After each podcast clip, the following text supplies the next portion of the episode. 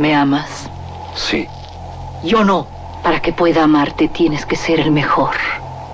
En este desierto viven los cuatro maestros del revólver. Tú tienes que encontrarlos y matarlos. De las primeras letras del guion a la proyección de la última copia. Las mejores escenas de acción suceden detrás de la pantalla. Porque ahí donde ves yo antes era rico de a madre. ¿A poco? No más que, hijo, no veas que me gasté la feria. Una parte, la neta, me la gasté parrandas, desmadre, viejas, pedo. ¿Y la otra parte? No, es así, me la gasté a lo pen... Radio UNAM y la Academia Mexicana de Artes y Ciencias Cinematográficas presentan Toma 46 con Blanca Guerra. El cine en voz de sus creadores.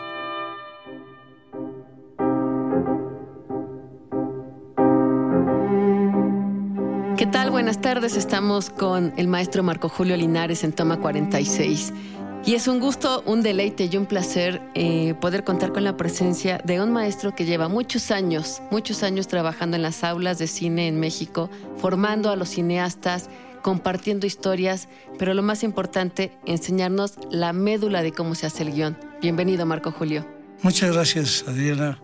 Y es para mí un goce infinito estar en este programa de la Academia con la UNAM. Bueno, pues como saben, eh, vamos platicando con los distintos creadores en las especialidades de lo que se hace en el cine y en esta ocasión estamos compartiendo con un maestro que lleva muchos años formando a personas que escriben historias y que después las llevan a la pantalla. Marco Julio Linares recientemente ganó en el 2014 el premio al mejor maestro que otorga la Asociación Mundial de Escuelas de Cine y Televisión. Se dice muy fácil, pero es una larga trayectoria. También fundó los talleres de comunicación en la Universidad Autónoma Metropolitana en Xochimilco. Ha sido el director general de los estudios Churbusco, director, productor, asesor y hoy en día es como una parte importante en los apoyos para hacer cine mexicano. Es coordinador ejecutivo del EFICINE que pertenece al IMCINE. Pero Marco Julio, entremos en materia y cuéntanos cómo es que llegas a la escritura, a la formación de ser guionista. Ay, suena horrible. Mira, hace aproximadamente, no aproximadamente, en noviembre pasado cumplí, cumplí 40 años de haber arrancado con un equipo de entusiastas, maestros y pedagogos y productores y creadores la Universidad Autónoma Metropolitana Xochimilco. ¿Por qué te doy esa referencia? Porque una de las eh, instrucciones eh, cuando yo llego ahí es preparar mejor a los egresados del agua. En ese sentido, tuve la fortuna de que me invitaran como profesor invitado en, en la Universidad de Carolina del Norte. Yo me enfrenté con que cuando fui a ver cómo enseñaban allá los medios de comunicación, primero me di cuenta que la locura que estábamos armando en la UAM tenía pies y cabeza. Entonces dije, vamos por buen camino. Pero lo otro que es exageradamente frustrante para los que no tenemos el acceso a toda esa información es que en México no había un solo libro de cómo acceder a la escritura del guion.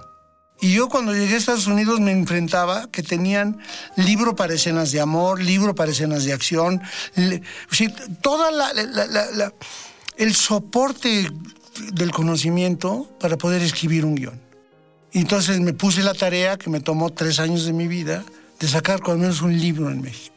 Hoy, por fortuna, después de más de 30 años, ya tiene dos, dos primos hermanos en mi libro, ¿no? El libro que se llama El guion, elementos, formatos y estructuras, y son dos libros maravillosos, yo digo primos hermanos, pueden ser hermanos, porque son complementarios. Uno es el libro de María, de Beatriz Novaro, que se llama Reescribir el guion, y el otro es el de Gerardo de la Torre, que se llama ¿Cuál es el asunto en un guion?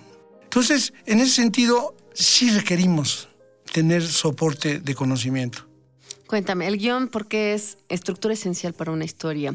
Eh, la gente va al cine, ve una historia, eh, la gente que paga por un boleto se entretiene, llora, se emociona, se enoja, rabia, se asusta, en fin, son muchas emociones. Pero para que todo eso vea la gente en pantalla, ¿de dónde sale? La materia primigenia, ¿para ti cuál es?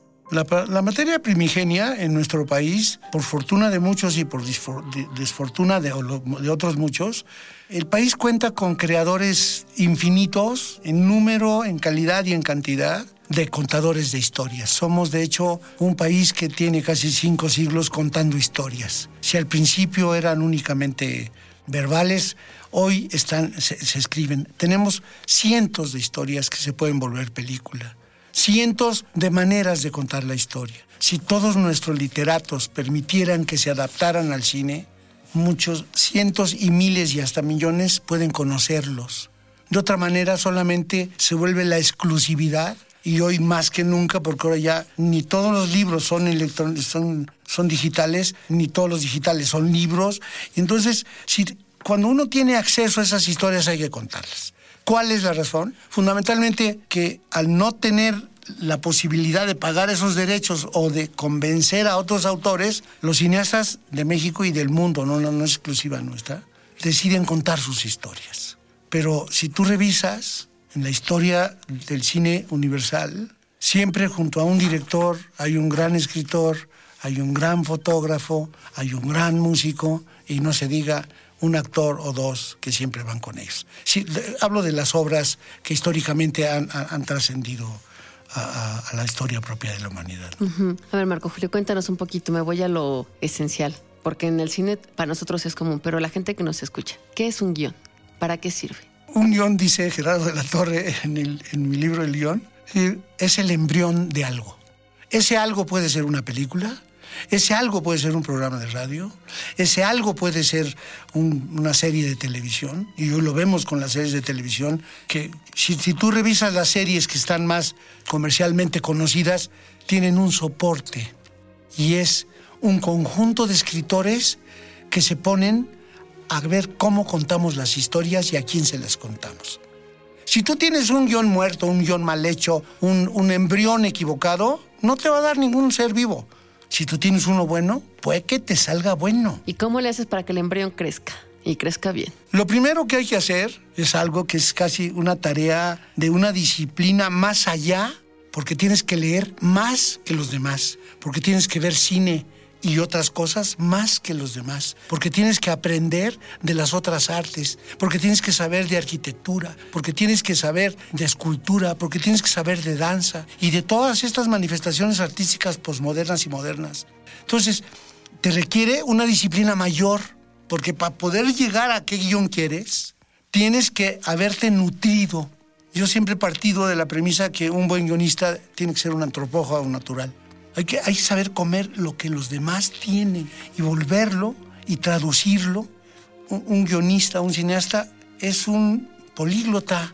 Tiene que hablar muchos idiomas para que al final su idioma, que es el cine, se vuelva el idioma de todos. Estás escuchando Toma 46.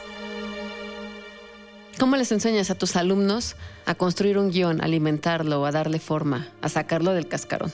¿Cómo? La única manera es tener ideas, la única manera es tener ilusiones, la única manera es tener pretensiones, la única manera es tener ambiciones de querer contar algo a los demás. Eso es lo primero, tener una idea. De ahí que surge, pues la vuelves un trazo que te permita decir por dónde voy.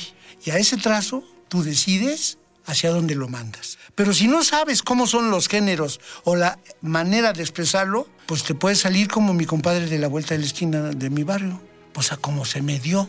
Y hay veces que la como se me dio se vuelve moda. Y hay veces a como se me dio se vuelve un bestseller para ir a la, a la taquilla. Pero son situaciones casuísticas. La única manera de verdaderamente consolidar una industria cinematográfica es generar profesionales, gentes que vivan de escribir guiones.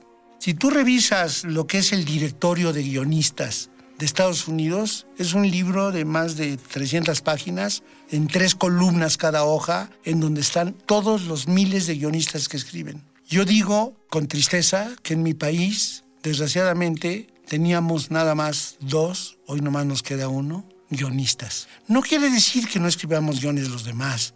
Teníamos dos seres, uno era Vicente Leñero y el otro es eh, Guillermo Arriaga, que viven de escribir guiones, que vivía de escribir guiones, de escribir dramaturgia. Entonces, si aquel que escribe no tiene que ver cómo le hace para sacar el chivo al día siguiente y ver qué come, entonces se, deteriora. Un, un- un guionista tiene que nutrirse de todo y aparte de nutrirse de todo, tener un estómago casi como de rumiante que permita que todo eso que lo nutrió se vuelva algo que lo nutra y lo llene a la hora de crear las historias. Con esto que me cuentas, ¿cuáles serían las tres reglas básicas de un guionista? Tomando a Vicente Leñero como un buen maestro. Sí, tres hacia Vicente Leñero. Tener un rigor en la preparación del material. El guion que escribía estudiaba más allá de lo que él tenía y trabajaba más allá de lo que su propia creatividad le permitía. Tener un gran rigor para hacerlo. Para uno poder hablar el idioma del cine, tiene que saber hablar muy bien su idioma. Y por lo tanto, tienes que prepararte a cada rato. Y la tercera, decía Sócrates, que necesito tiempo para dedicarlo a ello. Si no hay esas tres condiciones, y si desgraciadamente no tienes modo de sobrevivir, pues tienes que estarte parando a cada rato, tienes que estarte deteniendo en ciertas cosas. Un buen guion toma, y bueno, pondré de referencia uno de los más importantes guiones que hay escritos en el mundo, que es El Callejón de los Milagros de Vicente Leñero. Sí, un buen guion le toma un año de escribirlo. Tú dime cuánto tiene que ganar un guionista para dedicarle un año de su vida a escribir eso.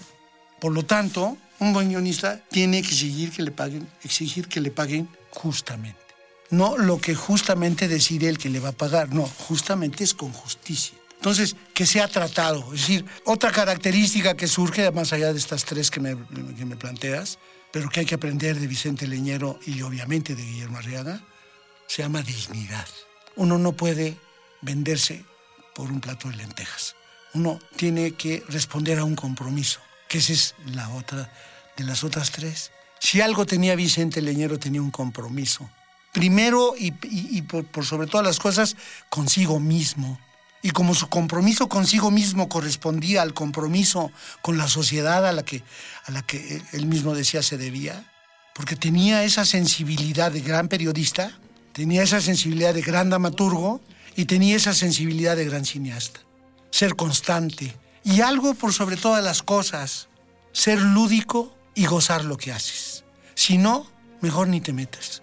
Cuéntanos, Marco Julio, de todo lo que has visto de cine mexicano, ¿cuáles son los guiones que más has disfrutado, que se te han quedado en la memoria, que se te quedan en la médula? Bueno, uno que está y está en mi libro, que es El Callejón de los Milagros. Yo, yo considero que El Callejón de los Milagros es uno de los guiones de excepción.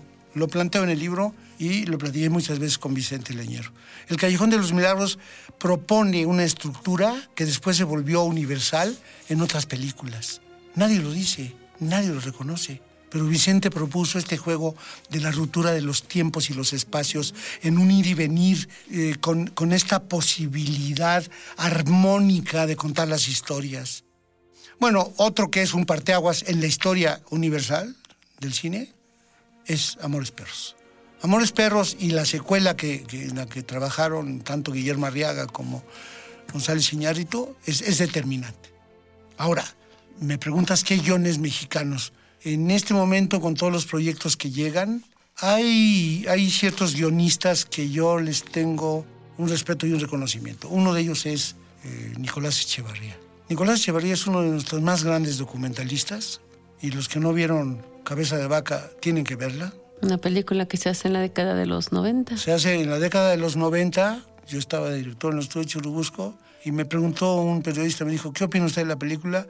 Para el 2023 hablemos, porque esa película marca y define toda una tendencia de análisis de la cultura mexicana iniciada por Octavio Paz en El laberinto de la soledad, que es quienes somos. Y si algo logra Nicolás Echevarría en ella, es precisamente eso, darnos un punto de vista para que nosotros mismos logremos identificarnos. Y creo que en ese sentido, ese es un gran guion. Pues se nos termina el tiempo y nos quedamos con el guion es dibujar, según vas describiendo este acto de crear historias. Marco Julio, muchas gracias. Un placer que hayas estado en Toma 46. Pues es, es un goce infinito, se va el tiempo como agua, de no ser por las señas que hacen a través de la ventana, no sabemos que ya se nos pasó. Nos el tiempo. seguiríamos platicando. Gracias, Marco Julio. Acabas de escuchar Toma 46. Una producción de Radio UNAM y la Academia Mexicana de Artes y Ciencias Cinematográficas. Producción Rodrigo Hernández Cruz. Investigación y grabaciones Orlando Jacome. Guión Damaris Vera. Operación Francisco Mejía.